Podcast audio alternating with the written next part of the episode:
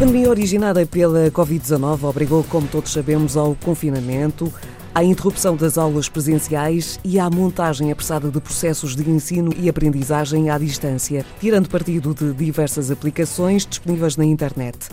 Até, no nosso caso, a RTP e a RDP deram o seu contributo nesta emergência com que, de repente, o país se viu confrontado.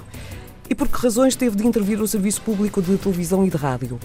Porque muitas crianças e jovens se defrontaram com uma flagrante falta de condições para acompanhar as aulas pela internet.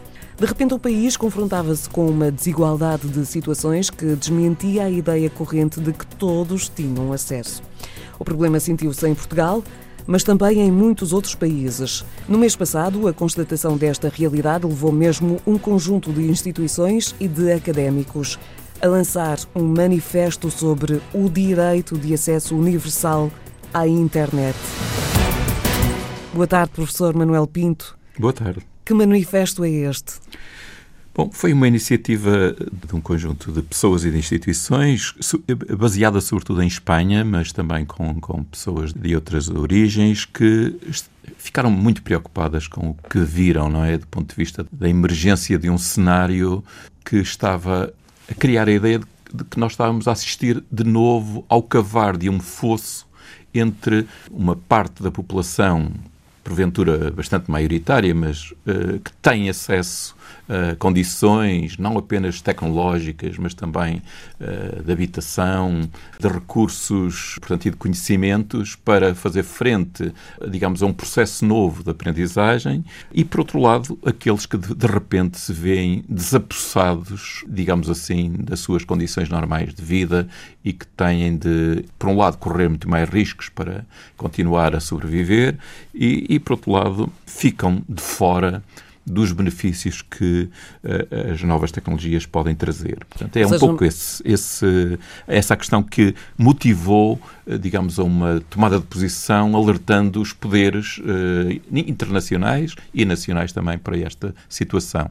Por que é que se fala neste direito universal de acesso à internet? Bom, porque de facto a internet tornou-se uma ferramenta básica eh, a vários níveis, não é? Para aprender, para trabalhar, para, para o ócio também, eh, para o nosso cultivo, para o nosso divertimento, enfim. Eh, nós sabemos hoje, por exemplo, que continuamos a chamar às vezes o telemóvel aquela máquina que trazemos no, no bolso ou na carteira, mas ele é às Muito vezes tudo menos um telemóvel, não é? Porque, nomeadamente, por exemplo, os mais novos fazem dele tudo praticamente. O Quer dizer, a, a máquina fotográfica, é, tudo menos, é, menos fazer chamadas. O que acontece é que não basta a tecnologia, não é? É preciso depois que haja rede, haja banda larga, com capacidade suficiente para vários membros da família poderem utilizar. Portanto, há uma série de problemas que tornam o acesso à rede quase um bem tão vital como uh, se tornou a eletricidade. Nós recordamos de campanhas nos anos 40 e 50 e 60, por exemplo, em Portugal, para universalizar o acesso à eletricidade. É, na verdade, com inaugurações, a eletricidade chegou a esta aldeia, àquele conselho. Ora, Hoje, essa é a questão do acesso à rede, não é? Portanto, ela é vital. E este é um problema que, por exemplo, nas nossas sociedades pode até nem ser tão sentido, se bem que, por exemplo, se nós olharmos para as estatísticas do INE, sabemos que eh, na última década tem-se mantido uma franja significativa está muito associado às gerações mais velhas, de pessoas que estão completamente fora do digital, não é?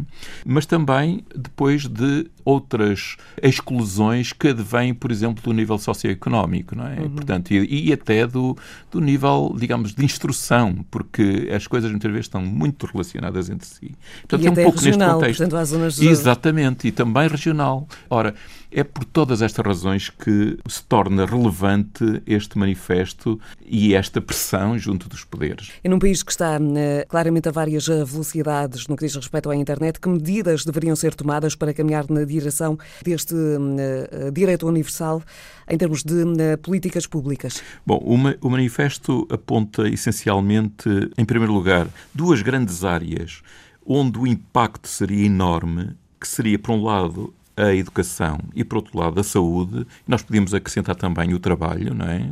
estes três contextos. Portanto, a necessidade de os Estados, as organizações internacionais canalizarem fundos para estas áreas, que se responsabilize os grandes fornecedores de serviços da telefonia móvel, da internet e de, dos dados ao nível mundial para que criassem, por exemplo, fundos que permitissem eh, disponibilizar ferramentas a quem delas precisa uhum. e que não tem condições para as adquirir, uh, nomeadamente também as empresas que fabricam os, os equipamentos, não é? e relativamente em especial à União Europeia, que inscreva na sua agenda digital estas preocupações, portanto, este, o reconhecimento deste direito e também para o desenvolvimento da literacia digital, porque nós sabemos bem que não basta ter muitas vezes os equipamentos, é preciso é sabê-los usar de uma exato. forma crítica e criativa para tirar vantagem para a vida uh, e para as necessidades do dia a dia. Se estamos a falar do, do, manifesto em termos globais, Portugal já percebemos eh, que eh, está a várias velocidades também no, neste âmbito, mas está de algum modo envolvido neste manifesto e já agora em que medida os problemas que suscitaram esta movimentação são reais no nosso país e peço-lhe que seja sucinto, por favor. Ok. Neste manifesto aparece apenas uma, uma académica portuguesa da área de Direito, portanto, nós estamos um bocadinho fora do manifesto, mas não quer dizer que estejamos fora das preocupações. Uma medida, por exemplo, que já foi tomada por um grupo informal de literacia mediática foi de traduzir este manifesto para português. Ele estava apenas em inglês, espanhol e francês.